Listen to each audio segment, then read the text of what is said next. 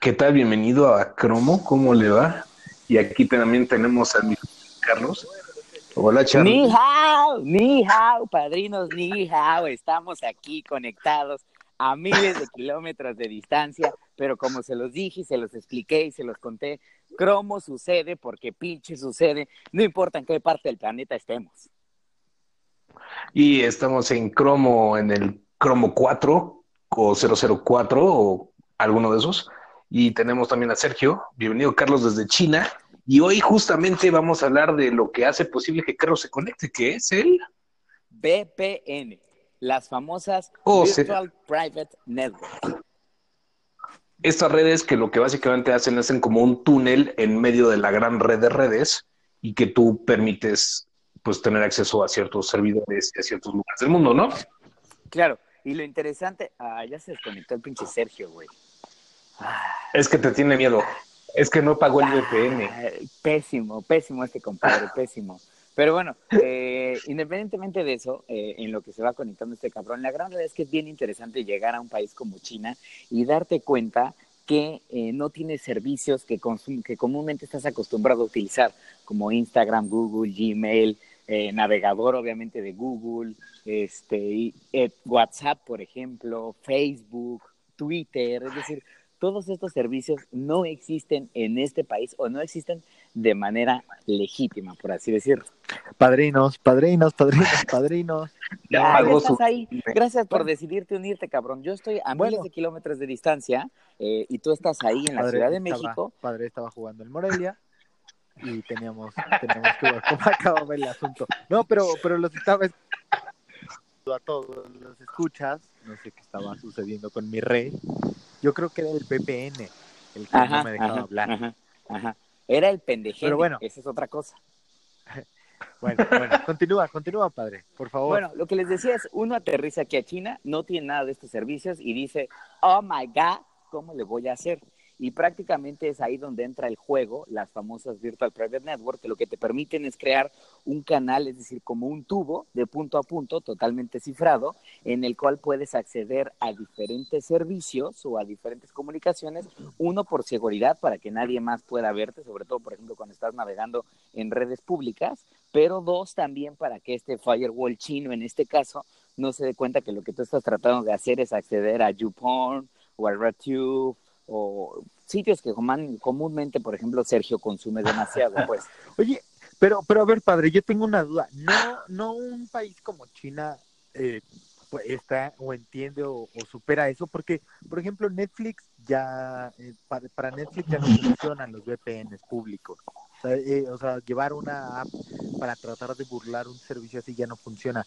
¿Tú en China cómo, cómo ha sido? O sea, ¿sí te has podido conectar a ciertos servicios a los que no tendrías acceso fácilmente? Pues prácticamente a todos. Es decir, hoy yo, gracias a una VPN, que de hecho eso es bien importante, hay muchísimas VPNs que existen actualmente en el mercado, no sé cuál utilicen ¿Qué ustedes. servicio usas tú? Yo estoy utilizando acá ExpressVPN porque BitLocker no funciona. Es decir, BitLocker cuando tratas de utilizarlo en China, al menos a mí me dijo, querido, ¿qué crees? Que en China no funcionamos, pero gracias por comprarnos. Ok. Gózala. Pero bueno, ExpressVPN te permite utilizar todos los servicios. Tú decides en qué servidor te conectas. Yo estoy ahorita conectado a un servidor de Hong Kong y estoy gozando prácticamente todos los servicios. De hecho, Cromo no podría suceder si no fuera gracias a esta VPN, porque la llamada que tenemos o que Cromo hace, la hace a través de WhatsApp. Por alguna extraña razón el servicio está vinculado a eso. Y WhatsApp no funciona en China. Es decir, tienes WeChat, pero no tienes WhatsApp. Entonces, yo Ahora, ¿eh, al... ¿eso que estás haciendo es ilegal? Pues... O sea, ¿te podrían atorar de alguna manera? Digamos que al gobierno O sea, te- chino no le gusta que tengas acceso a cierta información que no deberías de ver. Y la siguiente pregunta es, ¿cómo dicen tu nombre? ¿Carlos? No, acá me conocen como, como Mr. Chin Gon. Ese es mi nombre particular aquí en China.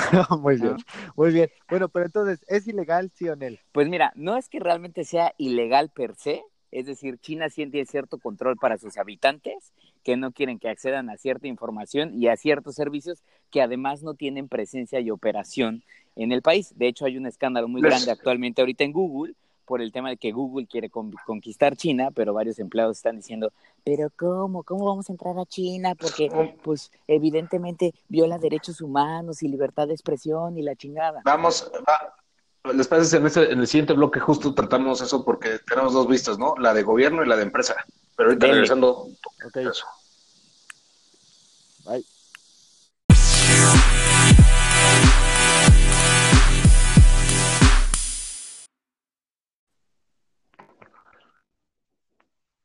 Y entonces justo estábamos eh, regresando aquí a Cromo, vamos a ver si el VPN deja de entrar a casa, ahí estamos.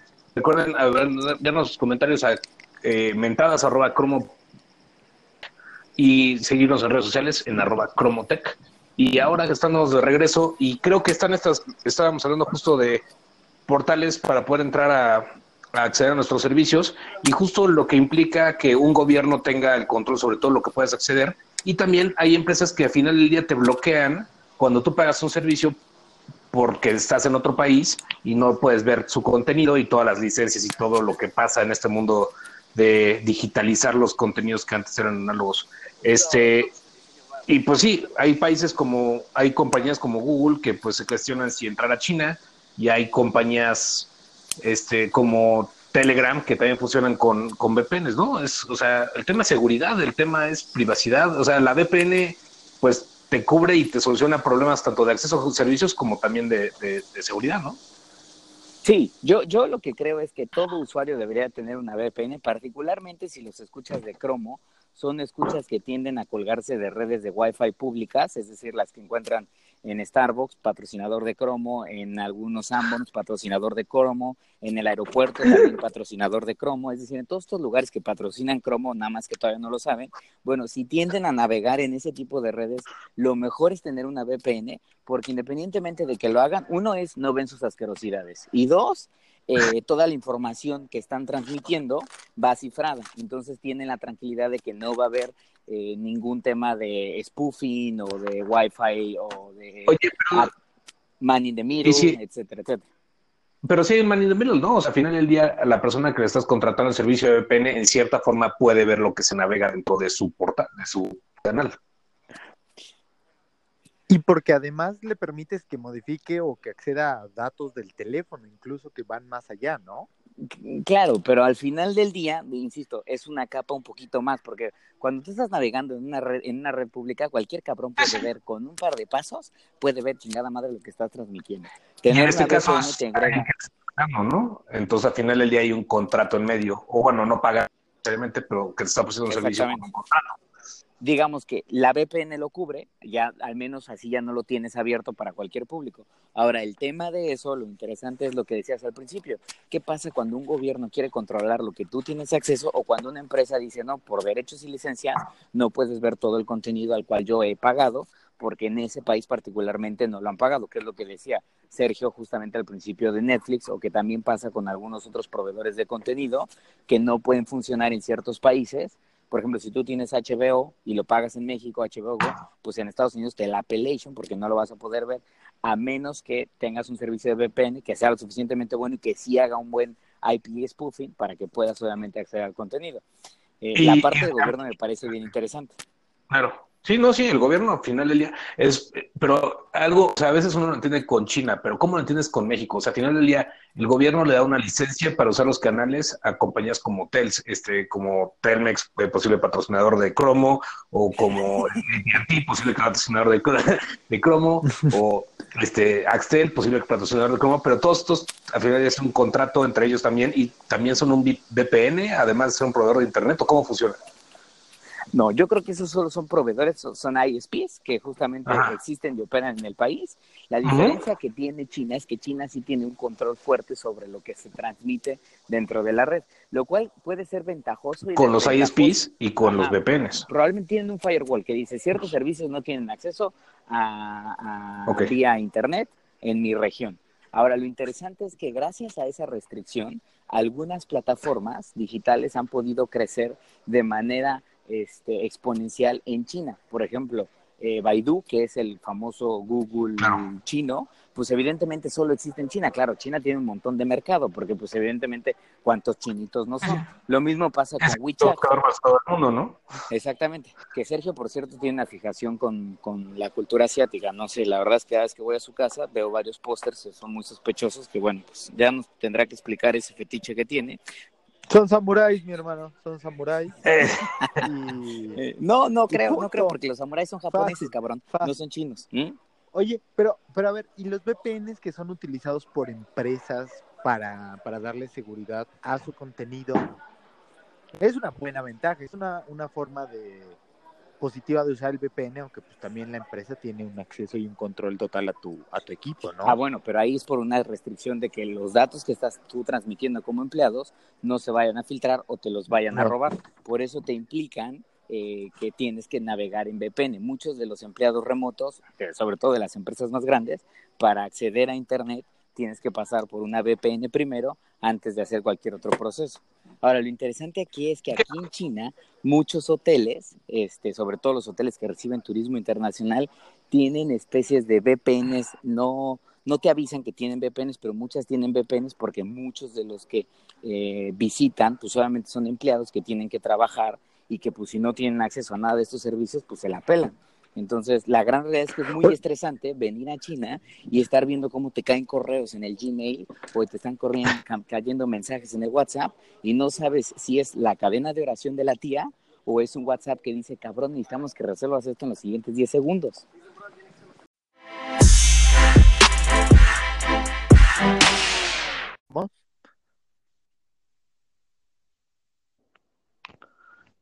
Y creo que perdimos, creo que está usando un. VPN gratuito.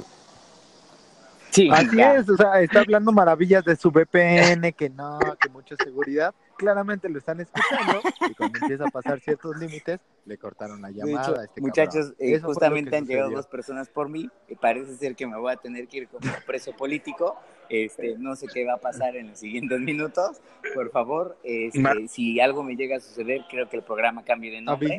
La pregunta- Cromo. ¿Qui- ¿Quieres que le mandemos un correo al próximo canciller o al actual? Este, al próximo, por favor. Eh, yo creo que Copo de Nieve tiene más poder porque recordemos que su gobierno es patrocinador oficial de Cromo. Aunque todavía no lo saben. No lo Este, todavía. Tú dales el correo del bien. promo, mentadas arroba promo Oye, oye. para que se puedan rescatar. Y justo para cerrar este, este podcast de esta semana, ¿qué entonces sería como la recomendación? ¿Pagar por un VPN? ¿Usar uno gratuito? O- Pagar por un VPN te permite tener múltiples dispositivos. Yo ¿Cuánto es creo lo máximo si que realmente- prefieres? insisto una vez más, si eres un usuario que navega mucho en redes públicas, lo mejor sería pagar por un VPN para tener garantía. Ahora, mucha gente no lo hace. ¿Cuánto lo- Entonces, eh, pues es que el servicio va variando dependiendo de la VPN que tienes. Se puede costar desde unos 30, 40 pesos al mes hasta 1.200 pesos al año si pagas todo un año. Insisto una vez más, depende del servicio. Oye, Sergio. Exacto, y Sergio, ¿por qué? ¿cuál es el que pagas tú para poder ver el hentai? No, no, no, padrino, yo me, me adhiero a mis contenidos locales, ¿no? Y no ando buscando cosas extras, cosas. Cosas de fuera. No es lo que dice el historial. De hecho, tienen, cuando entras al país, tienen una foto tuya, cabrón, entrando a migración. de, ¿Usted ha identificado a este cabrón? Porque lo tienen, lo tenemos bien, bien checadito al señor, ¿eh? ¿Algo has estado haciendo? que ¿Has estado Jamás buscando la- algo en internet sobre China o chinas? Y está muy preocupante, ¿eh? Esposachinas.com. No, güey. Oye, oye, oye, Carlos, pero a ver, estabas hablando de que crecieron estos servicios, el, el- Twitter chino, el Google chino, pero esos servicios, ¿qué, qué tienen de distinto? Es decir, ¿cuál, a- a- ¿hasta dónde llegan esos límites o, o el gobierno tiene, tiene alguna injerencia? Sí, de hecho, WeChat, por ejemplo, O sea, ¿cuál- ¿a qué es a lo o sea, WeChat, por ejemplo, ha tenido ciertas críticas de que últimamente o en meses pasados eh, bloqueó cierta información que el gobierno chino no quería que los usuarios transmitieran a través de WeChat. Este, obviamente WeChat lo negó, pero pues al final del día siempre está este controverbio de qué tanto leverage tienen eh, los gobiernos El chinos gobierno con con estas empresas. Pero, pero no es que tengan otra opción los ciudadanos, ¿no? O sea, pues igual es como Goku. ¿qué vas a hacer? O sea, así No, lo pues hice. es y- que es eso, nada, hijo. O sigues mandando señales Por de humo. Exacto. Y, y justo pensando que- en que es o internet o nada es, es el gran tema, ¿no? Al final, León, es que digitalizamos todo, mantenerte fuera del, de, la, de la red es, es tener cierta seguridad, pero también al mismo tiempo, pues dejas de tener los accesos y la posibilidad de, de acelerar tu propia economía y la economía de un Claro. negocio. La, la dependencia a todos estos servicios digitales, al tal grado de que cuando yo llegué me volví loco y tuve que la necesidad de decir, no importa cómo, pero tengo que pagar o robar o lo que sea, pero tengo que tener acceso a todos estos servicios que, que necesito. Acá en China, pues es más similar el tema, es, pues es lo que hay, y si es lo que hay, pues es lo que voy a utilizar. Y también la vigilancia de otros países existe, ¿no? Al final del día, por eso también existe la, la dark web y otro tipo de cosas que están más allá de, de la conexión normal y de lo que se está monitoreando día con día. Pregúntale a ¿no? Sergio, insisto una vez más, pregúntale a Sergio.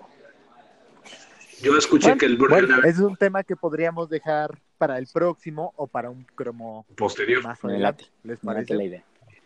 aunque, aunque tienes que dejar el navegador bueno. de cebolla tú para ver tus cosas. pues bueno, eso fue el cromo de esta semana. Este, oye, ¿nos dejas unas palabras en chino? ¿Cómo se dice vengan a rescatarme en chino? Mm, know how no. No, no, no se dice así, Carlos. Luego te doy una lección. Yo en algún momento tomé clases de chino, estimados, y aprendí más allá del ni hao. Y ese es el nombre de mi libro, Más allá del ni hao. Es un libro de Bueno, me das- y texto Ok. de chino, español, español, chino. Translate, que no Con eso me China y despido. ya con eso nos despedimos. Muy bien, muchachos. Nos vemos en el siguiente. Vale. Alto. Bye. Órale. Feliz día. Ay. Ay.